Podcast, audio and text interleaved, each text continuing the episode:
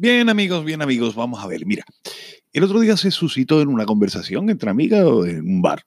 Eh, ¿Cuál había sido el imperio mayor de la historia? Hablamos de extensión en kilómetros. A ver, ¿sabéis cuál es? ¿Sabéis cuál? No, no, ese no. Ese, ese tampoco. ¿Sabéis cuál fue? Bueno, normalmente casi todo el mundo, casi todo, dicen que fue el imperio romano.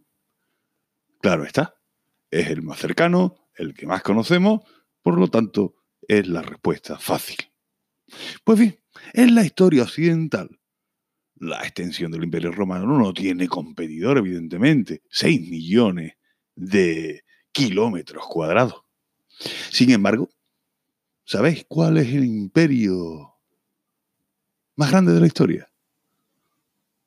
Pues sí, ahí acertaste el imperio mongol.